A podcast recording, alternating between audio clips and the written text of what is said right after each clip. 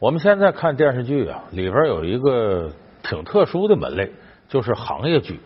什么叫行业剧呢？它就是反映啊某一项职业里头这些门道的剧。往往这里边呢，既有专业知识，又有人物情节冲突，所以你看的时候呢，还长见识。然后同时电视剧那些要素还都有，所以这类行业剧呢，在最近这几年很受欢迎。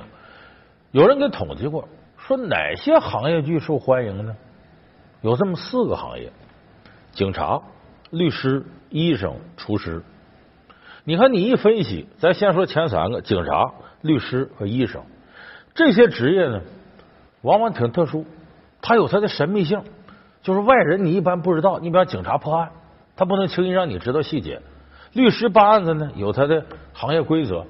啊，医生呢，那不用问了，咱们有病瞧大夫去，大夫说什么是什么，因为你跟人掰不起。所以这三个行当呢，有时候挺神圣，有时候挺神秘，容易让人引发呀浓厚的兴趣。可是厨师这个行业巨火，咱很多人就挺难理解了。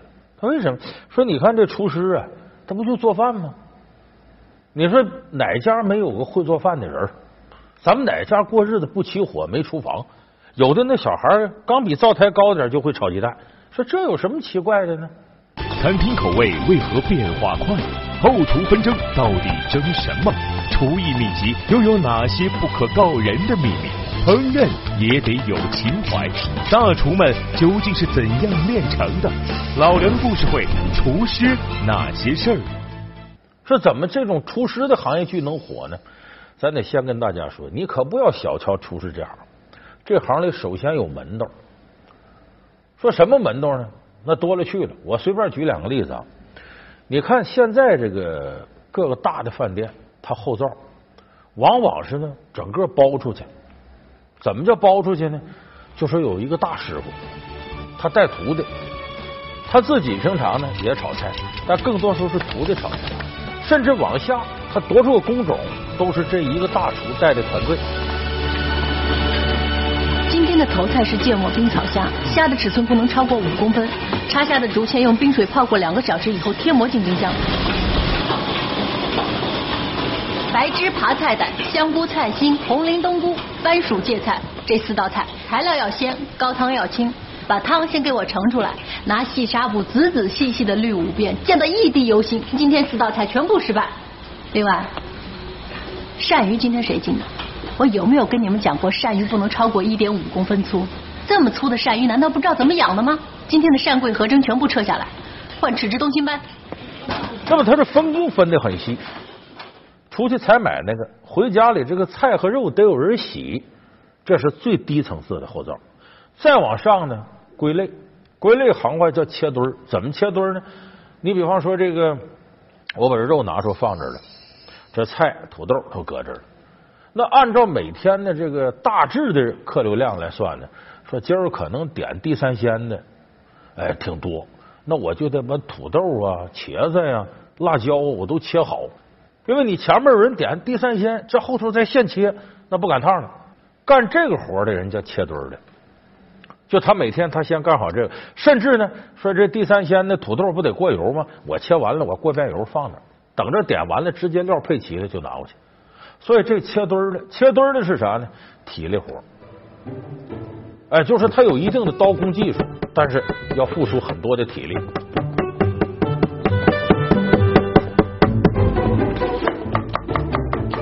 再往上呢，就二师傅、大师傅。二师傅呢，就是炒菜，但是不是后灶的灵魂，不是那个掌舵的。大师傅那是水平最高的，有的大师傅甚至呢，呃，你别的我都不管，你什么切墩儿啊，凑到一块儿啊，进这个勺里我不管。最后火候最好，那时候啪啪颠这两下子，大师傅来一下子，画龙点睛，这菜的味道就出来了。那我就来做个咕老肉给你来品尝品尝，怎么样？咕老肉。咕老肉最重要的是甜酸汁不能够抢走肉的味道。来过。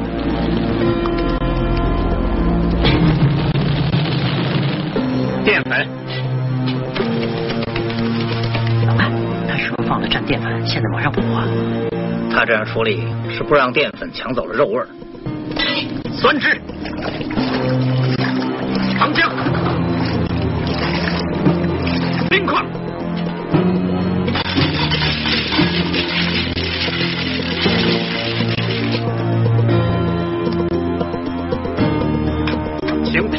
这点水晶咕老肉。所以它后灶里头这个构成啊，它相对来说挺复杂，有门道。还有的呢，你看着说是呃，这伙人在一个饭店干，干不多长时间就走了，这里头也有门道。专门这一行管这个叫开荒厨师。什么叫开荒厨师呢？我这饭店刚起来，我是不是得拉回头客啊？我得把名声打出去，我这菜怎么好吃？那你想让你这菜好吃，你是不是得请高水平的厨子呢？那肯定啊。可是高水平厨他要价也贵呀。你一般厨子一个月给他八千块钱就够，这厨子人要两万。咱要不雇好厨子呢，名声打不开。但总雇好厨子，我又拿不起这钱。那这么的，头两个月我把这好厨子请来，然后他把这菜炒好了，大伙一吃真好。回头客也上来了，说这厨师国家特一级，那奖状奖杯都在墙上一铺，这菜名声也都打出去了。两个月之后，他卷铺盖走人，为啥？接着一个月两万一，我请不起，我换一个八千块钱厨子，便宜的。那么这个时候呢，大家到这饭店已经走顺腿了，这这菜真就换了。有时候你也不当一回事了，啊，晚到这来喝喝酒也都不记这事儿。也就是说，开荒厨师是干嘛呢？他给你打名气的。把这名头打响了，他该干嘛干嘛。所以为什么咱有时候到饭店吃吃，怎么那菜没了，或者不是味儿了？这都是开荒厨师在潜规则方面发挥的作用。所以我说这厨师，我简简单单这么说，这门道都多了去了。你看这个有厨师还分红案师傅、白案师傅。红案师傅什么？冻肉的、冻啥的，做菜的。白案师傅什么？面活、面点，那面都是白的嘛，所以白案师傅是管面点的，红案师傅是做菜的。你看这里头很有门道。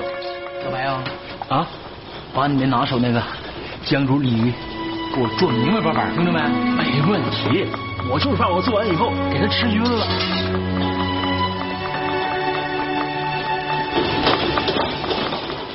那么如果说光有门道，那咱看纪录片得了，看《舌尖上中国》就够了。他为什么咱们看爱看厨师类的电视剧呢？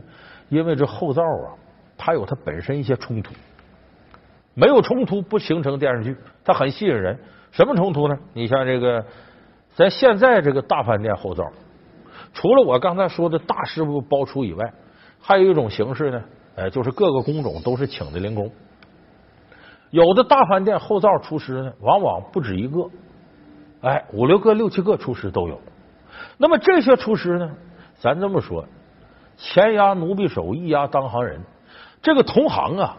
轻易是不肯服气的，所以这个厨师之间也竞争比赛。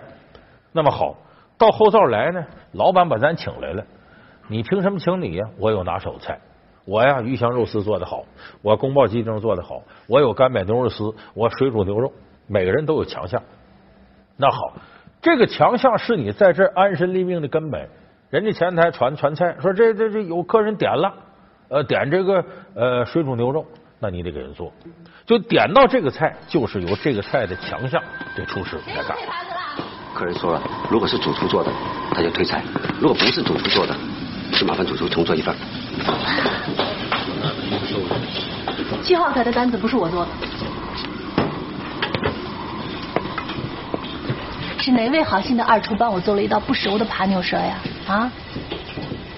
告诉客人，这道菜不是主厨做的，马上给他重做。下班以后到办公室来找我，小美。李毛仔，备料。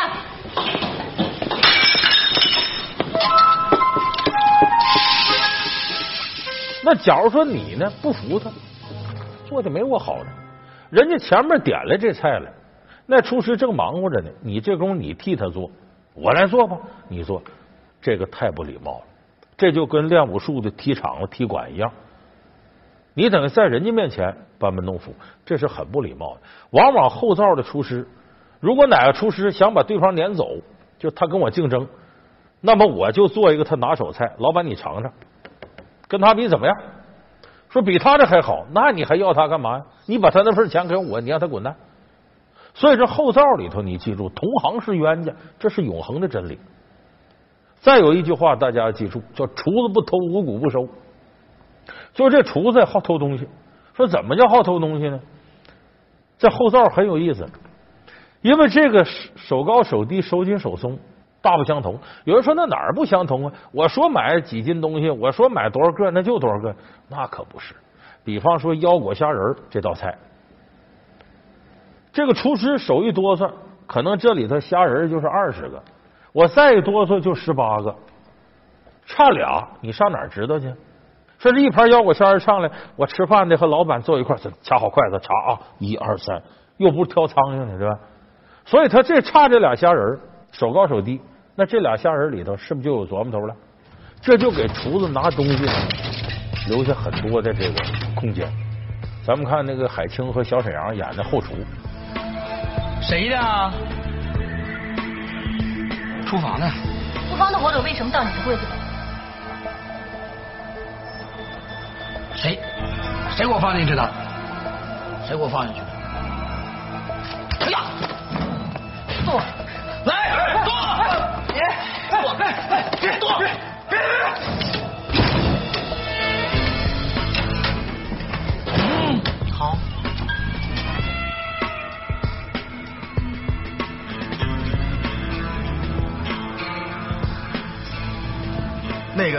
上次我赢大陆钱自己买的，自己买的。粤海丰饭店专供，自个儿买完了还贴个标签儿，贴上了怕丢是吧？有人说这是盗窃，道德败坏。这个倒不能完全这么说，因为中国厨师这行自古以来就有那句话，我前面说叫“厨子不偷，五谷不收”。往往东家觉得厨子偷点东西好，起码说明你家富裕，不在乎这一口。如果斤斤计较，说这是穷日子，不吉利。另外有一点吸引人呢，也是电视剧一个主要题材，就是咱研究这个东西的味道。说你咱们自己都知道，说到饭店一吃，哎呀，好吃。到后灶看看他怎么做的，有那嘴馋的好学的吗？然后回到家说，我自个儿买食材自个儿做，你发现怎么整你也整不出饭店的味道。什么原因呢？有一个基础原因，就饭店的那灶啊火急，那油啊什么啥，这火上的快。你这咱这个炖小鸡儿都知道，家里那高压锅炖的和农村的大铁锅，它就不是一个味儿。所以饭店设备好是一方面，在第二点咱不能否认，人家厨子呀学到一些独门秘籍。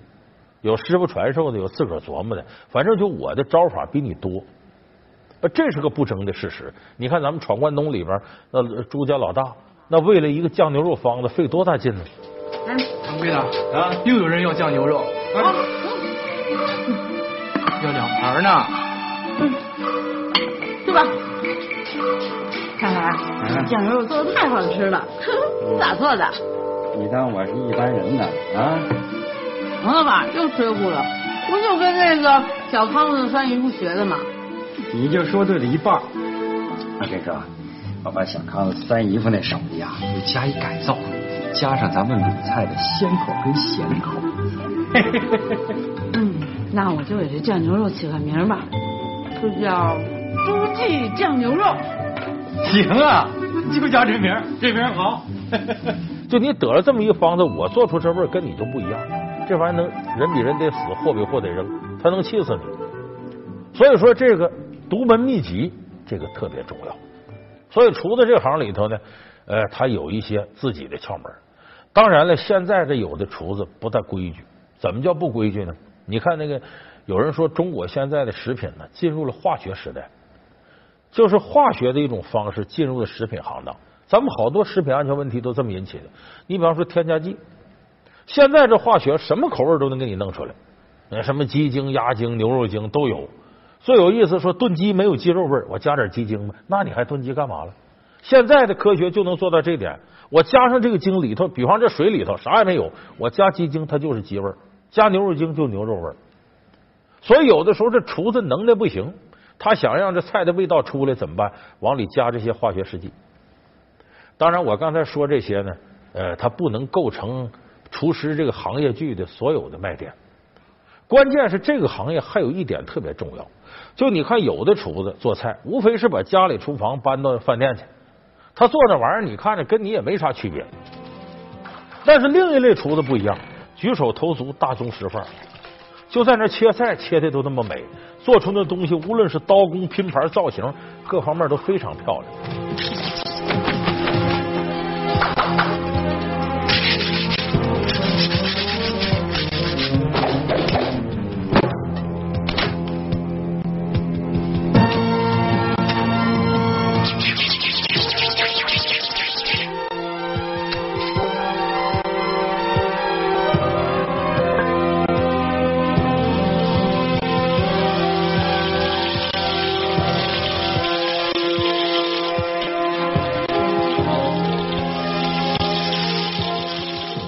们看《满汉全席》这样电影，那里头菜的造型虽然有点夸张，但是现实当中确实有这样的厨子拿这个东西当艺术。那他为什么能把这门平平常常生活当中用的这些东西当成艺术，做成艺术呢？一个关键一点，他得有这个情怀。就大厨有大厨的情怀，你看他是厨子，哪个行业的大工匠到一个高度，他都有一种情怀。这个情怀其实是什么呢？就是一种爱心，一种投入感。李安那个早年拍过一个电影叫《饮食男女》，为什么很多人一个吃饭的片子看的直掉眼泪？因为它里头有这情怀。一句美国的一个大厨老朱，水平非常高。他退下来以后呢，这个剧里头并没展示说他刀工又什么的多漂亮，展示的是啥？他回到家以后，他盼着礼拜天。这礼拜天呢，他没儿子，仨女儿。盼着礼拜天仨女儿回家，能在一个桌跟他一块吃饭。这两天我怎么了？没有，很好啊。有话直说。胃吃的火腿好了。还好嘛，大概是忘了尝了。还是味觉退化？我的舌头好的很。可是孩子大了，很多事儿啊，爹也说了不算了。这仨女儿各有各的事儿，经常传来坏消息。这个女儿未婚先孕了，那男的要抛弃她，那个投资破产了，反正这顿饭吃不消停。这老朱使了很大劲，希望孩子常回家看看，做这顿饭吃不消停。所以一点点，这老朱心情也坏了，经常是忘了放花椒了，少了大料了，经常犯这个毛病，家里这凝聚力就下来了。后来他二女儿呢得他爸爸真传，决定呢重新从这顿饭上入手。你的汤，佳姐，我尝到了。你的味觉恢复了。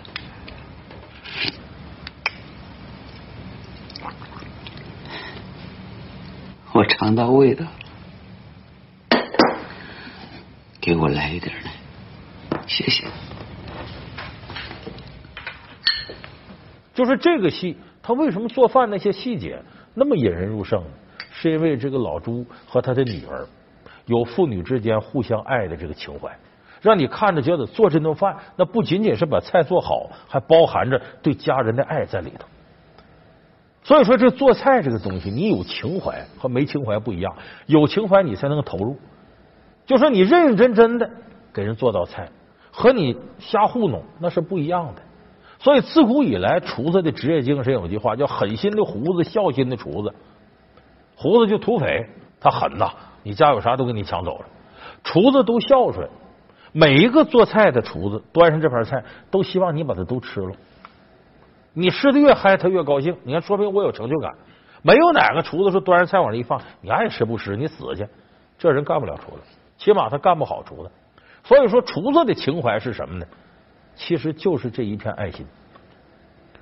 你看，世界顶级的大厨，不光是影视作品里，现实当中都是如此。日本有一个三星级大厨叫小野二郎，九十了，是世界上年龄最高的三星大厨。他开那店呢很有意思，在东京一个地下室，总共多少个座位？就十个座位。这十个座位不说呢，外边门脸他都不装修，你爱来不来。来了之后呢，说你这吃他东西多长时间？有规定，十五分钟必须翻台。就你吃十五分钟，你得走人，多一分钟都不行。你有的人看来气，说新闻联播给三十分钟了，你这就十五分钟。他为什么能这样傲气呢？他做的是寿司，咱说日本寿司嘛，很多也都知道鱼呀、肉啊、米呀，那那那小玩意儿。他有他的底气。顾客到他这儿来，最低的消费。是三万日元，等于人民币一千七百多块钱，挺贵。而且提前一个月预约这座，你不见得预约得上。就这么大谱，他为什么能做到这点？那人乌泱乌泱排都排不上。这个小野二郎对厨艺这个那是爱到骨子里了。就是你到我这来吃一回，我要这东西不给你拴住，那就算我没本事。这个寿司你看起来简单，就是大米，有点鱼。每一次到市场买这原材料。小野二郎必须自己去，他信不着下边人。就这鱼和米，他得自个儿挑，差一点都不行。说今儿这米质量不行，说哪有好的？那贵，贵我也买。我宁可买回来做完了，我卖都卖不出这价，我也必须保证我的东西是最好的。当然，他这做法这是人不传之秘，我也不知道。你就从其他一些细节就看出来。いや僕らがここから見てる10倍の方から見てます。今日だって違うんですよ。大きさが。女性と男性と大きやっぱり同じだとどうしても割れちゃいますから、ちょっと少なめにしてちょうど最後にこう一緒だから絶対一緒には見てください。他把寿司的毛往下缩，缩可不是偷工减料啊，他保证呢女的饭量小啊。你要是孩子那么大个，他吃俩吃饱了，后边那几个味道没尝着，很遗憾。我弄小点，吃完了吃完没饱再吃，哎，后边的味儿都尝到了。就是他对这门手艺啊爱到骨子里头去了。逍遥二郎也说，说我这个后来就不找老伴了，为啥？厨艺就是我的爱人，我跟他坠入爱河，好一辈子。所以就说这一行当，他为什么有时候引人入胜？那在于你投入了多少心血。所以这个行当，大家千万不要以为就是这个呃抡马勺，哎，就炒着菜这么简单。他这里头有大情怀，有大艺术在里头。所以你看，厨师他这行业就为什么吸引人？往下呢，黎民百姓饮食男女，谁天天不吃饭呢？围绕着吃饭有好多有意思的事儿，他接地气。往上呢，他都能上升到一个艺术高度。所以它中间有上下这么大的空间。那么厨师剧的创作过程当中，它闪展腾挪的余地就大。你再把人世间百态穿到这里头，那可能这个戏呢，既有专业的知识，那么又有电视剧的情节冲突。所以这是厨师剧为什么能够在行业剧里火起来最重要的原因。屹立百年的紫禁城有说不尽的风起云涌，打开尘封的宫门，为您讲述故宫的故事。立于后宫巅峰，皇帝也要礼让三分。居于慈宁宫的太后们，书写着自己的传奇。草根出身，一朝飞上枝头。万历年间的李太后如何得到他人的尊重？辅佐三代帝王，风云一生的孝庄，他死后为何无人再住慈宁宫？清末一手遮天的慈禧，为什么不敢搬进宫殿？老梁故事会，故宫故事，无人敢住的慈宁宫。